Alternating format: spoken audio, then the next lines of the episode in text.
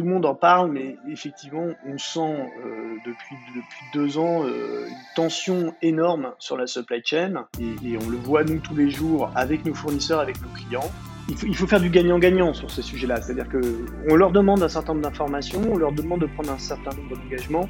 Et effectivement, nous, de notre côté, on doit aussi tenir nos engagements et fournir de l'information. Euh, on ne peut pas être uniquement dans une relation euh, client-fournisseur euh, à l'ancienne, où on tape sans cesse sur son fournisseur en espérant qu'il va résoudre les problèmes tout seul. Bonjour, je m'appelle Bertrand Ruiz, je suis le CEO d'ERSAS, une solution web qui permet à la DSI et à la direction générale de partager une vue claire et concise des projets en cours, des décisions à prendre et des priorisations à faire. Vous avez du mal à prioriser?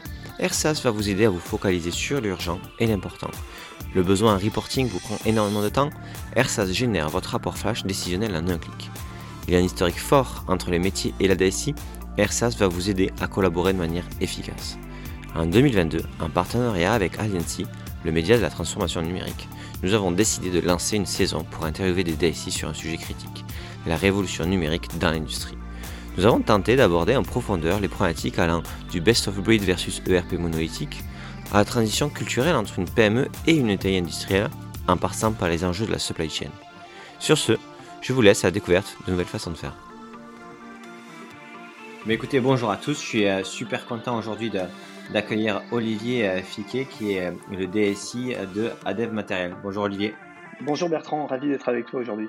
Bon, euh, Olivier, avant de commencer dans le, dans le vif du sujet, puisqu'on est dans la saison, comment le numérique révolutionne l'industrie, est-ce que tu peux nous parler un tout petit peu plus de toi, ton parcours, qu'on sache d'où tu viens et surtout ce que fait Adev Matériel oui, bah écoute, euh, moi j'ai un parcours euh, qui est un mixte entre euh, un parcours dans des sociétés de conseil et des sociétés qu'on appelle les clients finaux. Donc j'ai notamment passé euh, huit ans chez Capgemini dans le conseil. Et puis euh, chez les clients finaux, j'ai euh, essayé en fait d'aller me former il y, a, il y, a, plusieurs années de ça maintenant sur la transformation digitale, notamment en allant travailler chez un gros acteur qui s'appelle aujourd'hui SNCF Voyage, mais qui à l'époque s'appelait voyage SNCF.com et qui était et qui reste d'ailleurs encore aujourd'hui un des leaders du digital en France et, du e-commerce en France. Et donc à travers ce parcours-là, je, me suis intéressé assez rapidement à euh, comment est-ce que le digital qui est dans notre vie de tous les jours, euh, en tant que consommateur, comment est-ce que ça s'applique finalement à un milieu B2B et en particulier au milieu industriel. Donc euh, j'ai d'abord passé pas mal de temps dans le conseil à, travailler sur ces sujets-là et puis ensuite j'ai eu la chance d'être repéré du coup par Adev qui m'a proposé de les rejoindre en tant que directeur de transfo digital euh, et, je me suis dit que c'était euh, c'était la bonne occasion euh, de, mettre en pratique en fait l'ensemble de ce que j'avais appris au cours de, mes années d'expérience chez un, acteur industriel. Ok. Et donc du coup, juste pour être certain, donc es DSI et directeur de la transfo, c'est ça hein?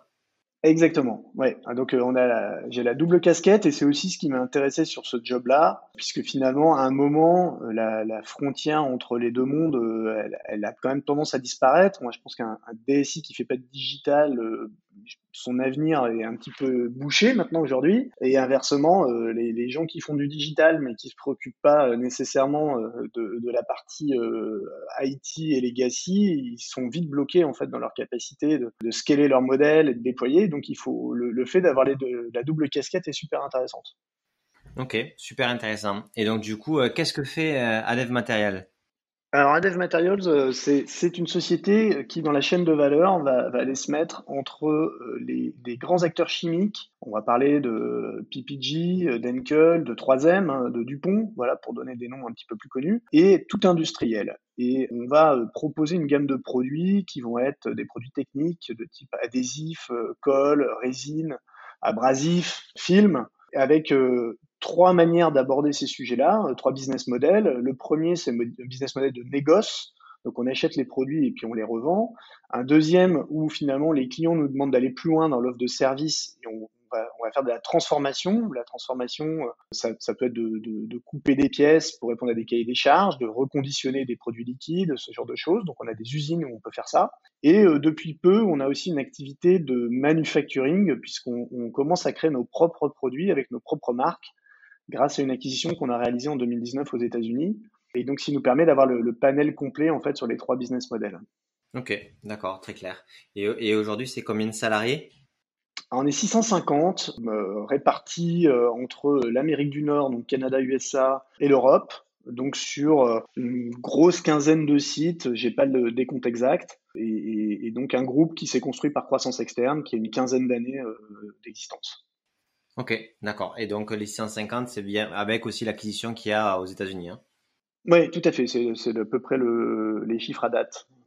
Ok, d'accord. Et dans ton équipe, vous êtes combien aujourd'hui? On est une vingtaine, on est une vingtaine euh, dans l'équipe, sachant que nous, nous c'est une société qui fait très peu appel à, de, la, prestation. Donc ça compte effectivement tout ce qui est euh, tout ce qui est salarié, euh, stagiaire, alternant, etc. Mais il n'y a pas de prestation externe chez nous à demeure. En fait.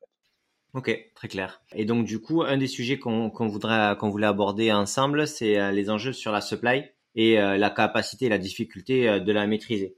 C'est quoi toi ton ton regard sur, sur, cette, sur ce que c'est la supply aujourd'hui, ce que ça devrait être euh, demain? Ouais, effectivement, je pense que le, premier point, c'est euh, tout le monde en parle, mais effectivement, on sent euh, depuis, deux ans une tension énorme sur la supply chain et, on le voit nous tous les jours avec nos fournisseurs, avec nos clients. Les fournisseurs, effectivement, aujourd'hui, dans certains cas, ont du mal à produire, donc il y a une, une tension qui, qui, se joue à ce niveau-là, avec beaucoup d'incertitudes en fait euh, sur leur capacité à nous livrer, les délais de livraison, est-ce qu'ils vont vraiment livrer euh, ce qu'ils nous avaient promis ou est-ce qu'ils vont ne pouvoir en livrer qu'une seule partie. Donc on a, on a beaucoup de, on passe beaucoup de temps dans notre relation fournisseur à piloter ça. Il y, a, il y a des gens dont c'est le métier à temps complet en fait de, s'occuper de ça. Et de l'autre côté euh, de la chaîne, effectivement, on a, on a aussi la problématique avec nos clients, puisque nos clients, euh, euh, forcément, c'est un sujet de préoccupation pour eux, donc ils sont très exigeants avec nous sur notre tenue des délais, sur notre capacité, surtout à leur première exigence, j'ai envie de dire, n'est pas forcément de, de, nous précipiter et de nous engager sur des délais irréalistes. Hein, c'est pas ça ce que nous demandent nos clients aujourd'hui. Nos clients aujourd'hui nous demandent le fait d'être fiables dans la promesse qu'on leur fait en termes de, de délai de livraison. Et ça, c'est le gros sujet. C'est-à-dire que les clients préfèrent qu'on soit honnête avec eux euh, et qu'on leur annonce des délais plus longs, mais qu'on s'y tienne, plutôt que euh, on, on, prenne des engagements et qu'après on revienne vers eux en replanifiant parce qu'on n'a pas qu'on pas su tenir. Et donc euh, j'ai trouvé intéressant juste avant qu'on fasse cet enregistrement ensemble, j'étais avec un de nos grands clients euh, qui est dans l'automobile et, ce flux-là, euh, ce client l'appelle la promesse. Et je trouve le mot promesse est super important dans ce contexte-là. Ok. Et donc du coup, on est d'accord. Donc dans la supply, il y a deux typologies. Enfin, il y a deux endroits où ça, où c'est super important. C'est d'un côté fournisseur et de l'autre côté client. Si on se concentre sur le côté fournisseur et puis ira du côté client, sur la, sur la question de la de l'enjeu, sur la question du fournisseur, c'est que j'imagine en fait, eux, euh, ils te font une promesse à toi puisque c'est toi le client, euh, qui peuvent te fournir tant à telle date. Et toi, là, ce qui te met dans difficulté, c'est euh, c'est que ils tiennent pas cette promesse-là dont tu parlais, et que donc du coup, toi, ça va créer tout un décalage dans ta planification de ta promesse à toi sur le client. Combien de combien on parle de fournisseurs en fait? Parce que tu vois, si je me dis, je suis un peu bête, je me dis, bon, vas-y, on parle de 100 fournisseurs Bon, mais euh, comment on peut le gérer ou autre? Mais si on parle de 1000, c'est autre chose. Si on parle de 10 000, c'est encore un autre niveau. C'est quoi le, volume de fournisseurs dont on parle?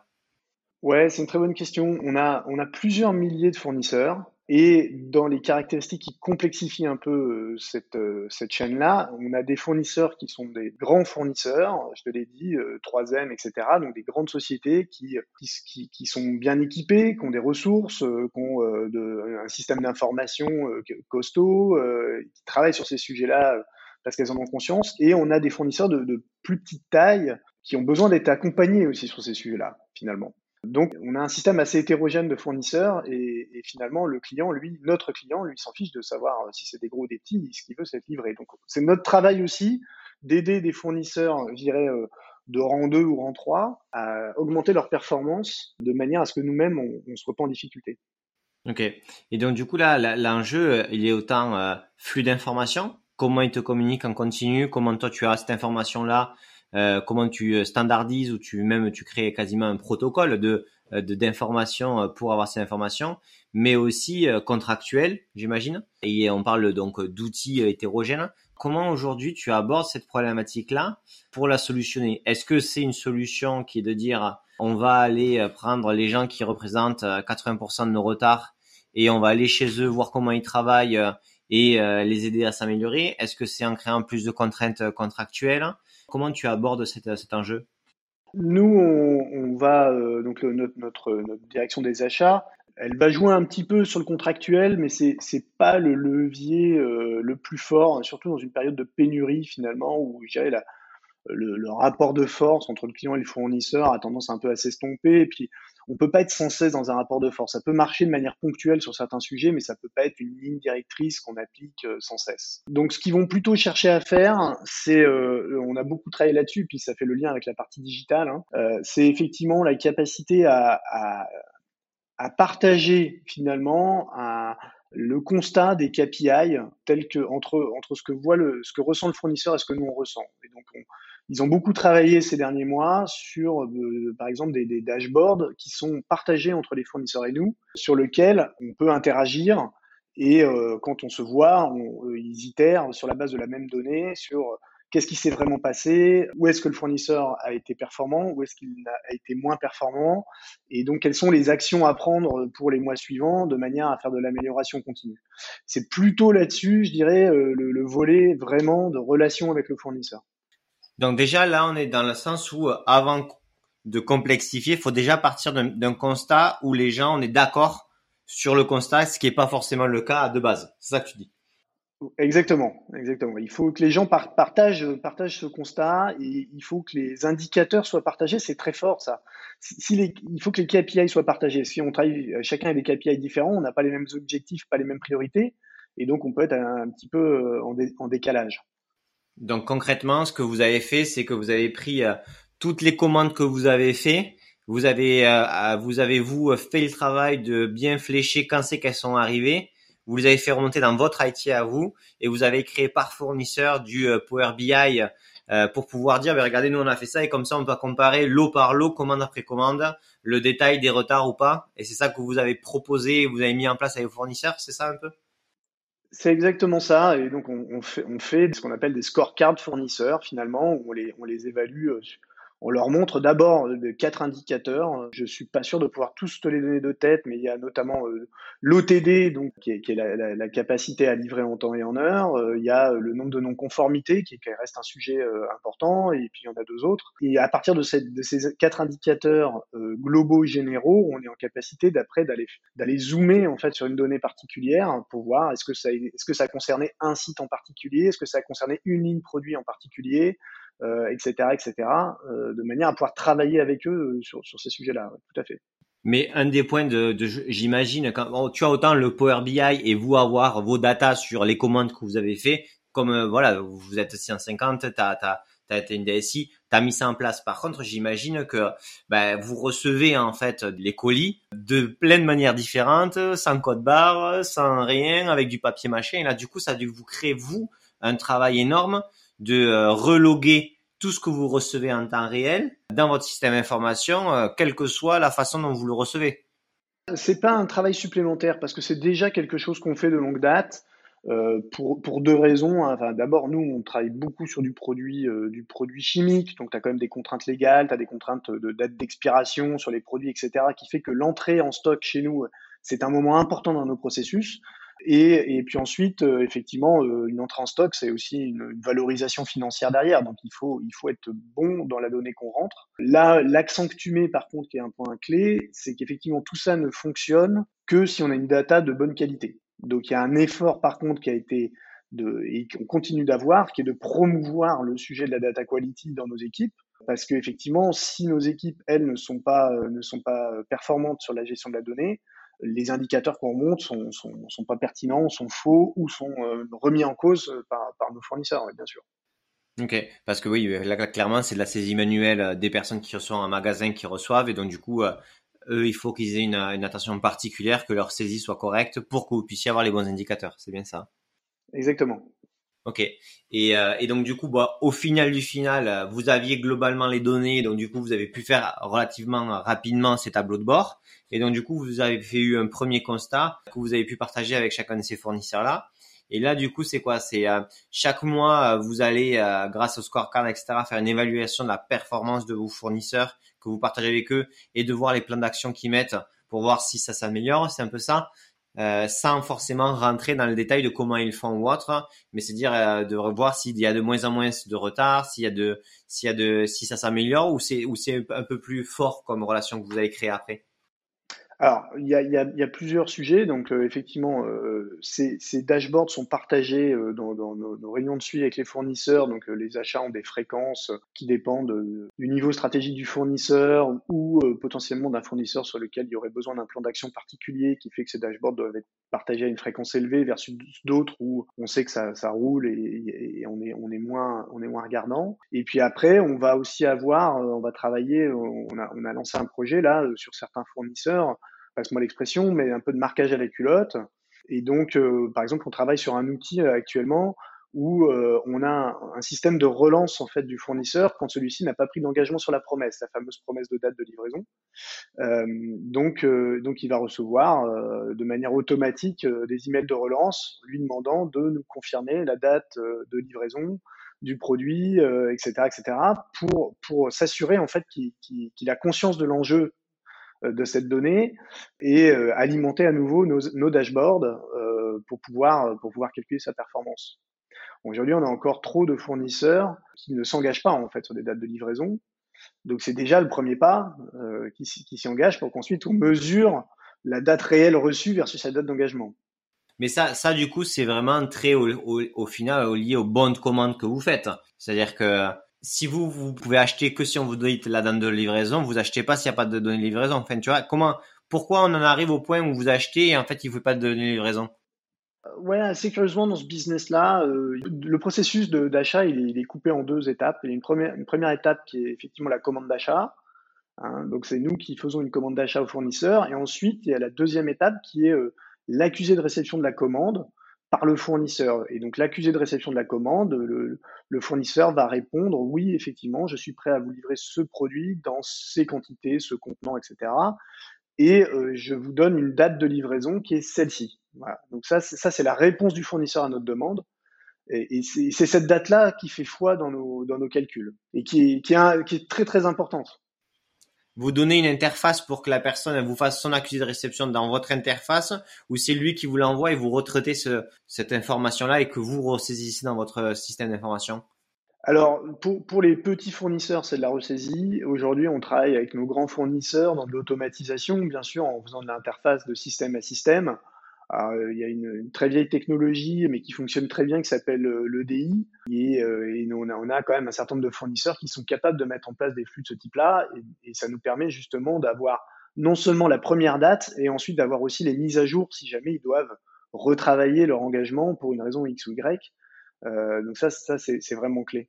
Cette date de livraison, elle est critique parce que finalement, c'est à partir de cette date de livraison qu'on va euh, pouvoir planifier nos opérations de production et donc on va pouvoir commencer à faire notre planning de production. Donc les, gens des opérations chez nous, ils ont besoin de cette date pour pouvoir commencer à travailler.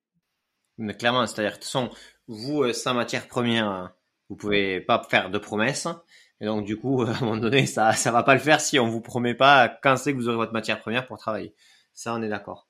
Et du coup, tu vois, sur cette, euh, sur cette, cet écosystème-là, bah, vous, vous avez cette problématique-là et je pense des milliers, des dizaines de milliers de PME industrielles ou ETI industrielles ont les mêmes enjeux. Pourquoi ou comment, euh, si, on, si on devait se placer, tu vois, en mode IT et aussi un peu animation dans un écosystème industriel, on pourrait résoudre cette problématique-là de manière beaucoup plus euh, euh, macro mutualisée? Aujourd'hui, effectivement, il existe assez peu, bizarrement, de plateformes ou de, euh, hubs. Alors, plateforme, pas forcément qu'au sens technique, mais au sens écosystème, on va dire, qui permettent, euh, qui permettraient de, vraiment gérer ça. Il y a quelques secteurs L'aéronautique, par exemple, a beaucoup travaillé sur ces sujets-là à l'initiative euh, des, grands acteurs que sont Thales, Dassault et Airbus en France. Et donc, ils ont monté une plateforme qui, qui, permet en fait de centraliser les échanges avec les fournisseurs et donc qui permet de, de partager l'information euh, de, de, de, manière simple, qui s'appelle euh, SupplyOn. Donc à partir de là, on a, il y a euh, à cet endroit-là une capacité à échanger, à partager l'information dans les deux sens, sur de la prévision de commande, sur des, sur des dates d'expédition, ce genre de choses. Et ça fonctionne plutôt bien en, en mode collaboratif. Après, sur d'autres secteurs industriels, ce travail n'a pas été fait parce que ce sont probablement des secteurs qui sont, qui sont plus hétérogènes, sur lesquels il y a moins de volonté de construire ensemble. La chaîne, la chaîne de valeur, c'est moins, c'est moins mise en branle pour, pour trouver quelque chose de commun. Et donc là, il y a un vrai déficit à cet endroit-là. Amis entrepreneurs, écoutez ce podcast. Ouais, exactement. Il y a, il y a un vrai truc à faire. Ouais. Appelez Olivier, il a, il y a un truc à faire, hein. compliqué, mais il y a un truc à faire.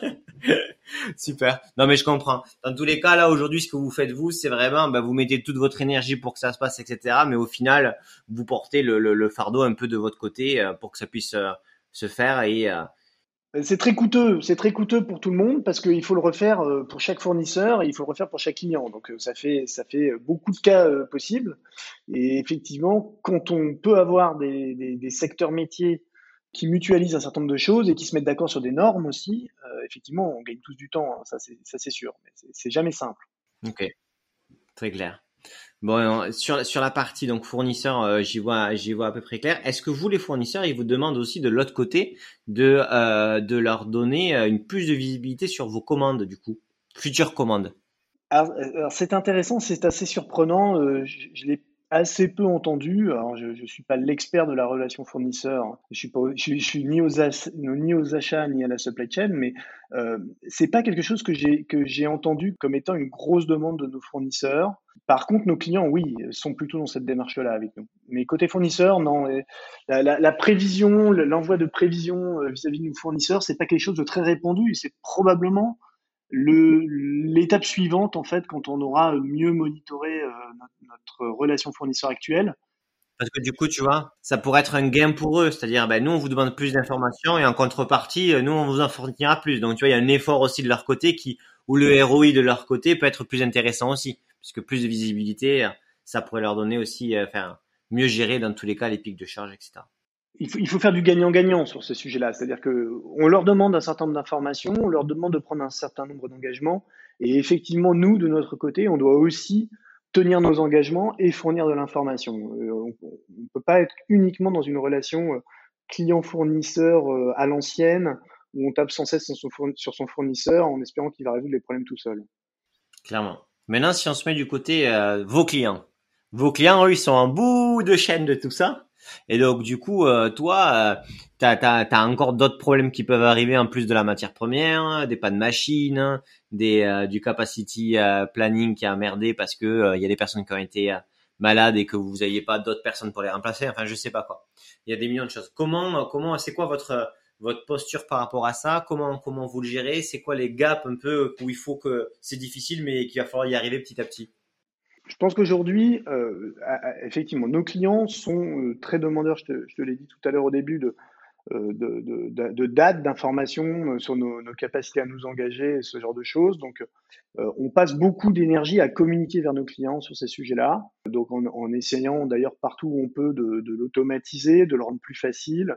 le, le, service client reste un acteur majeur en fait dans ce processus et il passe une grosse partie de son énergie à communiquer avec les clients sur, sur ces sujets-là. On, on, travaille aujourd'hui, je dirais, sur le fait d'être en mode, euh, encore plus en mode push vis-à-vis de nos clients. Donc, je, vais faire un petit peu de teasing, mais aujourd'hui, on s'est lancé dans un, dans un projet qu'on appelle l'Order Tracker, qui, qui, a pour objectif de, de, donner la complète visibilité sur le statut d'une commande euh, à un client, mais en étant à la fois euh, sur un mode push et un mode pull. Donc, le client choisisse euh, si c'est nous qui le prévenons de manière proactive ou si c'est lui qui vient chercher l'information. Euh, donc ça, je pense que ça va beaucoup aider dans notre relation avec nos clients. Et puis ensuite, la difficulté majeure qu'on rencontre encore aujourd'hui, c'est de cascader l'information. C'est-à-dire que quelque part, ton fournisseur t'annonce qu'il est en retard ou tu constates qu'il est en retard. Comment est-ce que tu arrives à faire le lien entre tes clients qui ont commandé cette matière-là et ton fournisseur qui est en retard de manière à cascader l'information du retard? Ça, c'est quelque chose qui est, extrêmement complexe.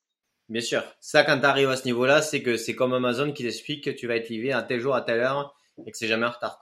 C'est le même niveau de granularité que tu comprends tous les points de ta chaîne et donc du coup, euh, tu arrives à être aussi précis que ça. Et, euh, aujourd'hui, euh, tes clients, aujourd'hui, ils te, ils te mettent une pression pour accélérer cette visibilité-là ou c'est toi qui le proposes en mode de plus en plus parce que bah, tu vois qu'il y a beaucoup de valeur?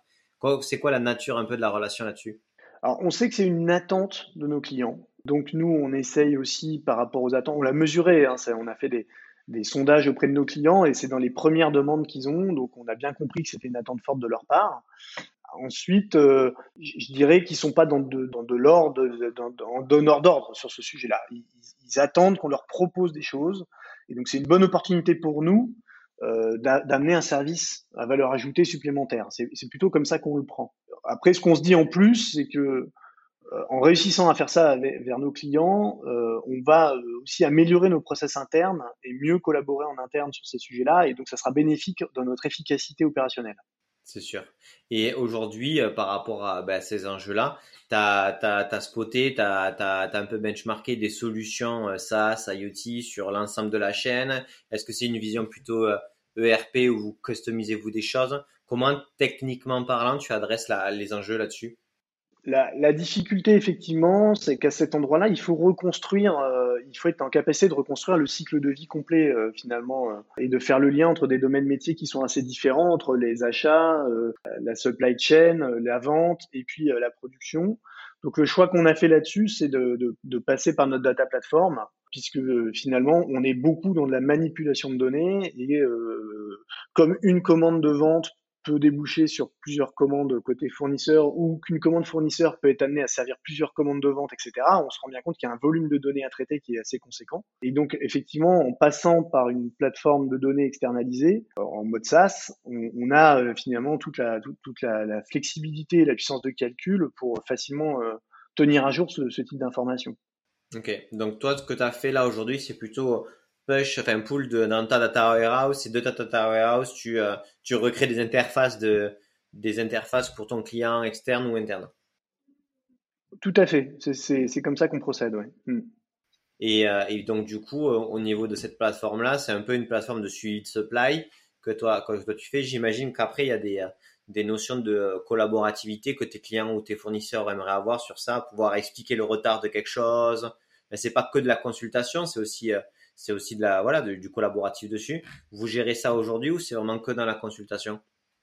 Aujourd'hui, on est plutôt sur, euh, sur une partie consultation. J'ai eu l'occasion de, de, regarder d'un peu plus près une, société, une start-up qui, qui, propose un logiciel SaaS de collaboration sur ce sujet-là. Les cas d'usage qu'ils proposaient correspondaient pas complètement à ce qu'on cherchait à faire et on a aussi besoin, nous, de grandir en maturité euh, sur ces points-là. Mais effectivement, leur produit euh, a pour objectif final d'amener d'abord la collaboration en interne pour être sûr que les gens se parlent bien. C'est déjà le point numéro un. Et puis ensuite, d'instaurer le dialogue avec, euh, avec le client de manière à, partager, à partager l'information. Nous, aujourd'hui, on préfère à ce stade continuer à avoir un contrôle assez fort de l'information parce qu'on doit aussi résoudre nos problématiques de qualité de données. On doit euh, s'assurer que tous les collaborateurs chez nous ont bien compris ce qu'on faisait et, et donc euh, remonte euh, le bon niveau d'information et que ça correspond vraiment à la réalité sur le terrain, etc. Donc on est plutôt dans cette démarche-là d'accompagnement du changement. Et une fois qu'on aura franchi ça, on, pourra aller un cran plus loin avec nos clients. Ok, très clair. Tu as produit, euh, tu as produit ce qui, qui été demandé, donc du coup tu vas l'envoyer. Est-ce que vous avez réussi aussi avec les transporteurs ou, euh, ou, ou euh, je sais pas si ça se trouve vous les avez à l'interne, mais les, les, à gérer tout ce cycle de, d'envoi et de, de suivi de la livraison ou c'est pas quelque chose qui est encore dans le data lake? Alors aujourd'hui, c'est c'est pas dans le data lake. Ce qu'on a fait, c'est là pour le coup, c'est qu'on a trouvé une solution SaaS qui permet de gérer ça. C'est une, une, solution qui s'appelle Station Chargeur, qui, est, qui en fait fait l'interface entre nous et les transporteurs. Euh, donc ça permet déjà de gérer la multitude de transporteurs qui peut exister sur le marché, et euh, ça nous permet euh, d'avoir un suivi et d'avoir une remontée d'informations de la part de nos transporteurs et de mettre en place en fait des choses qui sont très courante dans le B2C et la vie de consommateur, qui est le tracking de colis, et qui l'est beaucoup moins en fait euh, aujourd'hui dans le monde industriel et le monde B2B. Donc on pense que c'est quelque chose qui est très intéressant pour nos clients. Et donc à, travers l'utilisation d'une plateforme de ce type-là, on, on, va être en mesure de proposer ce niveau d'information supplémentaire à nos clients avec le tracking du colis. Et du coup, euh, ton, client, on est d'accord, il se connecte sur ta plateforme à toi que tu as développée, mais pas sur la startup station chargeur, je sais plus comment tu as dit. Excuse-moi. Oui, on lui, masque un petit peu ce, modèle-là. Il peut, il peut se connecter. Alors, euh, nous, il va se connecter au travers de, deux canaux différents. Soit il se connecte sur son portail client et dans le cadre de son suivi de commande, il va récupérer cette information-là soit il veut un suivi rapide, et dans ces cas-là, il va avoir quelque chose qui ressemble plus à ce que tu fais toi avec euh, Chronopost ou des gens comme des gens comme ça. Il rentre un numéro de commande, un numéro de tracking, et ça lui donne le statut. Ça, c'est sur la partie startup, c'est ça? Exactement. Mais c'est avec le logo d'Adev, etc. en marque blanche. Ouais, ouais, ok, d'accord, très clair. Donc en fait, toi, tu as vraiment créé le data lake pour avoir l'information consolidée globalement avec tes fournisseurs, là où ça est dans l'usine et tout. Mais euh, cette information-là, tu vas pouvoir la donner à ton euh, client avant euh, l'envoi, avant l'envoi de la livraison depuis son portail client qui est sur, enfin chez vous. Et quand c'est en livraison, tu vas aller récupérer l'information depuis la, solution SaaS que tu as sélectionné, c'est ça? Exactement. L'idée, c'est d'avoir un point d'entrée unique pour le client, de manière à ce qu'il ait, la vision globale, qu'il n'ait pas à se connecter sur plein de systèmes pour avoir l'information. Ok, très clair. Et est-ce qu'il y a un pan dans toute cette supply que, tu n'as pas encore abordé en termes de, euh, de simplification ou autre, ou en grosso modo, en ayant traité ces, enjeux-là, c'est déjà 80% du taf? Non, là où on a aussi beaucoup de demandes sur la partie supply, euh, c'est effectivement les clients, on leur offre maintenant des mécaniques de, de dashboard de manière à ce qu'ils puissent avoir une, une pas regarder uniquement la commande, mais regarder d'autres informations euh, dans leurs échanges avec nous. Là, on a, parlé depuis tout à l'heure, on a beaucoup parlé de la, de la prise de commande, de la commande de vente en tant que telle, mais on propose aussi à nos grands clients d'avoir accès en temps réel sur nos données au travers d'un portail qui leur permet d'avoir accès à des dashboards personnalisés qui leur permet, euh, par exemple, de, de, voir le niveau de stock sur certains produits, de mesurer notre performance à nous, c'est-à-dire qu'on leur présente notre OTD, on leur présente aussi, euh, pour certains, on va, on va gérer des, des, stocks consignés ou on va faire de, de, de, la gestion à leur place de stock de produits. Dans ces cas-là, il faut leur mettre en visibilité euh, le volume, euh, les dates d'expiration, euh, quels ont été les derniers appels de produits qu'ils ont pu faire, euh, des, informations de ce type-là, euh, de manière à ce qu'ils aient une complète visibilité finalement de ce qui est chez nous et de comment ça va venir interagir avec leur euh, avec leur chaîne à eux de, production. Donc donc il y a, y a, y a tout un travail qui est fait autour de ça et qui, qui leur plaît beaucoup, qui est juste d'accéder à notre donnée et de pouvoir l'utiliser comme ils comme ils l'entendent. Et en fait, toi, tu aimerais que ce que tu fais pour ton client, tu aimerais bien le consommer euh, de tes fournisseurs. Exactement, c'est exactement ça. Ben voilà, mais tu vas vendre, vous, tu vas vendre la solution que tu fais avec tes clients à tes fournisseurs en marque blanche. On veut ça, nous aussi. non, mais ok, d'accord. Donc ouais, t'enrichis l'expérience globale et ton, ton client, en plus d'avoir une expérience, d'acheter un produit de qualité qui correspond à son, à, ce qu'il veut et à ses normes, il a une expérience d'achat et une capacité à mieux piloter son activité grâce à tout l'effort que toi tu fais pour enrichir son expérience dans l'achat de, tes produits, c'est ça? C'est exactement ça. Nous, notre, problématique globalement, de toute façon, vu notre positionnement dans la chaîne de valeur, de toute façon, c'est de résoudre les problèmes de nos clients, donc de les aider à améliorer leur processus, et puis ensuite de leur offrir une expérience qui fait que cela, ça leur apparaît simple à mettre en œuvre. Donc ça, c'est vraiment nos deux fils conducteurs, et c'est ça qui va tirer en fait l'ensemble des projets qu'on va faire pour eux. Ok, très clair, très clair, très clair. Et euh, aujourd'hui, tu vois, sur la sur la tu vois, la révolution IoT qu'il y a eu, etc. Est-ce que tu penses que euh, tout le tracking euh, qui a été fait, possible, qui est possible maintenant sur les stocks, sur etc peut et a donné ou va donner une donnée qui n'était inexistante et qui fait que maintenant ça va nous aider ou globalement déjà si on a les grosses masses de stock et de transport ça suffit. Alors mon sentiment là-dessus, dans les échanges que j'ai eus avec certains clients, c'est que euh, les grandes masses, c'est valable sur des chaînes euh, de supply chain assez complexes et qui vont aller chercher notamment euh, dans des pays lointains et sur lesquels on va manipuler du container, du bateau, des, choses comme ça. Nous, sur ce qui nous concerne, on est obligé de descendre aux produits. Et donc on est obligé de descendre beaucoup plus bas en granularité, et ce qui pose un certain nombre de défis je pense que la technologie existe. On, peut faire beaucoup de choses maintenant autour de l'IoT. L'un des enjeux qu'on n'a pas encore complètement craqué, c'est celui du modèle économique. Les, capteurs RFID sont, super performants, ils permettent de faire beaucoup de choses, des choses très intéressantes dans notre business parce qu'on peut avoir du contrôle température par exemple sur un colis, des choses comme ça. Et donc ça, ça a beaucoup de valeur. Par contre, effectivement, si on ramène le coût du capteur par rapport au coût du produit, on a une problématique globalement de, modèle économique. Donc, on, nous, on, regarde ces sujets-là. On n'a pas encore complètement trouvé la bonne solution pour répondre à ça, mais on a un vrai intérêt. On a travaillé sur des cas d'usage autour de ça, un vrai intérêt en fait à étiqueter certains de nos produits au travers d'étiquettes connectées, euh, de manière à, avoir des informations euh, de, localisation enrichies. Donc tel produit est localisé sur telle étagère, chez le client ou chez nous, et euh, il a telle date de, de péremption, puisque la date de péremption est un sujet clé. Donc on est, on est en train de, de réfléchir à ces modèles-là. On a trouvé un acteur français qui, qui, est plutôt bien positionné sur ces sujets également. Après, il, y a, il faut, faut trouver, euh, faut trouver le, le, modèle économique qui va bien parce que paradoxalement, nos clients, ça les intéresse. Ils voient, euh, ils voient ce que ça va leur apporter, euh, mais on a du mal à le valoriser. Parce que peut-être aussi qu'en interne, il faut qu'ils changent des choses pour pouvoir le valoriser. Si tu leur donnes, si tu leur donnes des informations euh, clés, il faut pouvoir aussi les utiliser euh, pour changer ta façon de, faire les choses et il faut qu'ils se mettent en mouvement, quoi. Peut-être.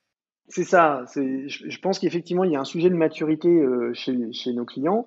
C'est-à-dire, si cette donnée, elle ne sert, entre guillemets, et sans vouloir être péjoratif, qu'à faire du dashboard, la, la valeur n'est pas suffisante pour justifier l'investissement. Si cette donnée, elle les aide à être plus performants dans leur process et, et qui vont et donc ça va induire des gains chez eux parce qu'ils auront euh, été plus performants dans leur process, qu'ils auront mieux géré leur stock, etc., etc. Là, là, il y a un vrai, euh, il y a un vrai ROI à trouver. Et le ROI va se trouver sur, euh, par exemple, sur le fait de pas jeter de produits périmés. Donc on peut, ça, ça se chiffre assez bien. Le, le ROI se calcule assez bien. Donc c'est pour ce type de clients-là, qui ont cette maturité-là, qu'on va pouvoir faire ce genre de, choses.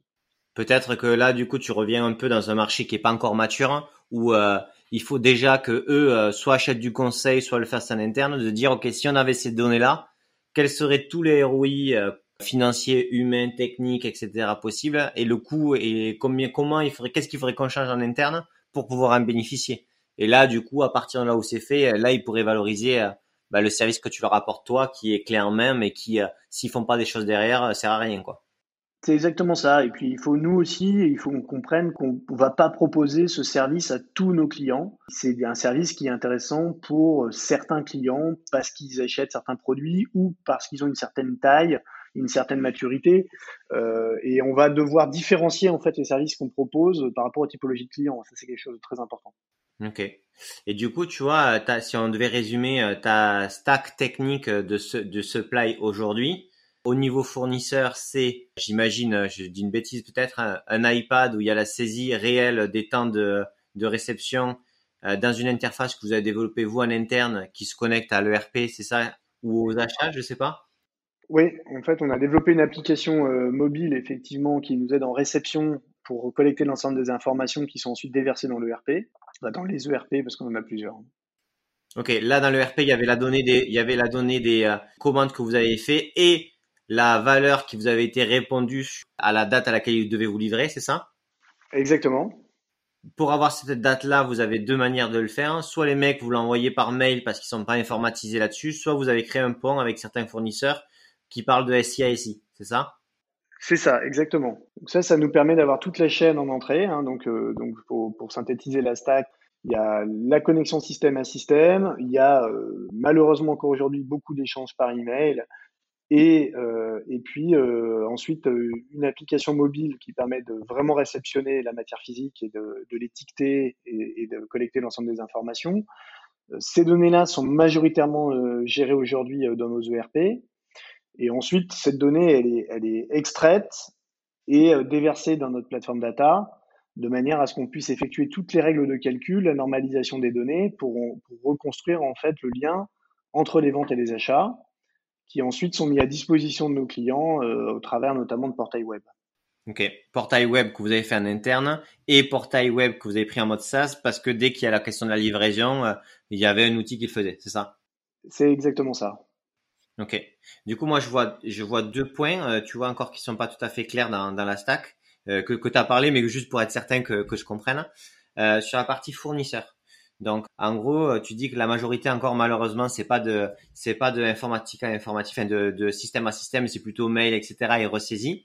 Pourquoi aujourd'hui, euh, sur vos fournisseurs, vous n'avez pas réussi à les forcer à dire, bah, en fait, nous, pour répondre à une commande, c'est dans cette interface-là, et que même si ça communique pas avec leur SI à eux, à la place de vous envoyer un mail, il faut qu'ils remplissent là-dessus c'est une question peut-être très bête et qui tu vas me dire mais non mais mec c'est pas comme ça que ça se fonctionne mais j'ai envie de comprendre.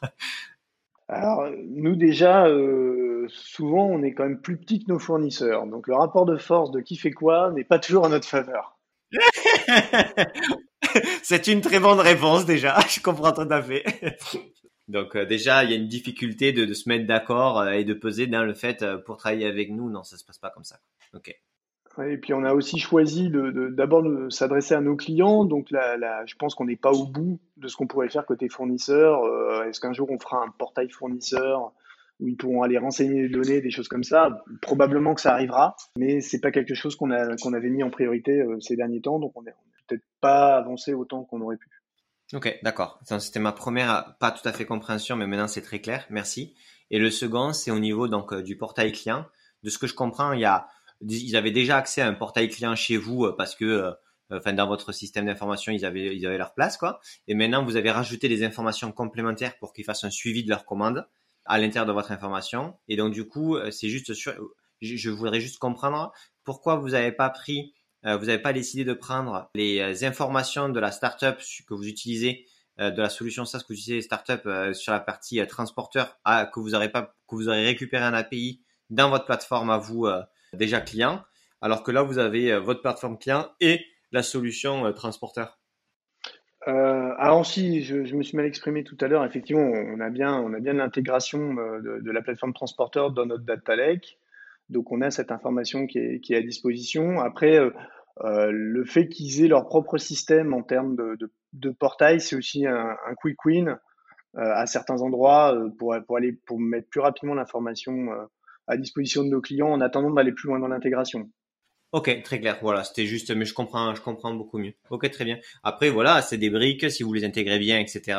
Le, parcours client peut être tout à fait euh, fluide, j'imagine, et, que le client s'y retrouve avec des interfaces qui sont spécialisées, et vous, vous n'avez pas non plus euh, vocation à recréer des interfaces qui fonctionnent déjà bien, j'imagine. Exactement. Après, bon, c'est vrai que maintenant, euh, toutes les nouvelles solutions SaaS sont quand même euh, basées sur des API, donc l'intégration est, elle est rapide et simple. On est, quand même moins dans des efforts d'intégration que ce qu'on a pu connaître euh, il y a quelques années où, tout ça prenait beaucoup de temps et était très cher. Aujourd'hui, euh, les, applications sont API first, donc on peut faire beaucoup de choses en, termes d'expérience utilisateur ensuite par-dessus en construisant des, des pages et des navigations qui soient fluides pour le, pour le client. Très clair. Bon, mais super. Je pense qu'on a fait un, bon tour, Olivier, de l'enjeu supply. Je pense qu'on a bien creusé. Est-ce que tu as des, est-ce qu'il y a des, thématiques là-dessus ou euh, qu'on n'a pas abordé qui te semblent, qui semblent importantes à, à aborder ou on a, ou on a fait le tour? Non, je pense qu'on a, on a fait un, un, bon tour, euh, je dirais, autour de ça. Y a un, sujet qu'on n'a pas forcément abordé, qui, qui, est aussi assez intéressant, je pense, c'est qu'on doit aussi travailler, euh, je dirais, sur, euh, sur de la prévision. on, a, on, a, évoqué rapidement ce sujet-là tout à l'heure. On n'est peut-être pas allé au bout de la discussion là-dessus. c'est un sujet passionnant et assez complexe. Mais effectivement, il faut reconnaître que même dans un monde dans un monde digital où on cherche des solutions innovantes, où on cherche euh, des solutions SaaS plus agiles, etc., les ERP, quand même, restent performants sur ces sujets-là, dans leur capacité à donner des critères de décision à un approvisionneur, par exemple, quand il, doit aller chercher, euh, acheter des produits auprès de ses fournisseurs. Et donc, euh, on a la partie MRP des ERP, donc tout le calcul des besoins nets et ce genre de choses qui sont aujourd'hui des briques très importantes dans la gestion de la supply chain parce qu'ils permettent à partir des, des, commandes, des commandes de vente ou des commandes prévisionnelles ou des forecasts fournis par les clients, ils permettent de prédire ou, d'aider à, prédire les achats qu'il va falloir réaliser. Et ça, c'est la première brique finalement qui, qui permet d'anticiper les approvisionnements et d'éviter les problèmes de rupture de chaîne euh, logistique. Donc ça, c'est un point qui est quand même clé.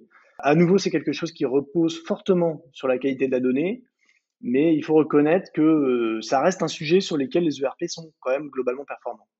Tu veux dire quand, que, je comprenne ton point Est-ce que tu veux dire que c'est en opposition avec le côté, euh, tu vois, solution SaaS que tu mets en place par-ci par-là sur des pains et que tu considères que euh, ça solutionnera, enfin, ça, c'est, pas le cœur du problème et que le cœur du problème, ça reste la prévision et que c'est le RP qui l'a. Juste que je veux comprendre, hein, parce que j'ai l'impression que c'est un discours en opposition à quelque chose et je comprenais pas exactement à quoi.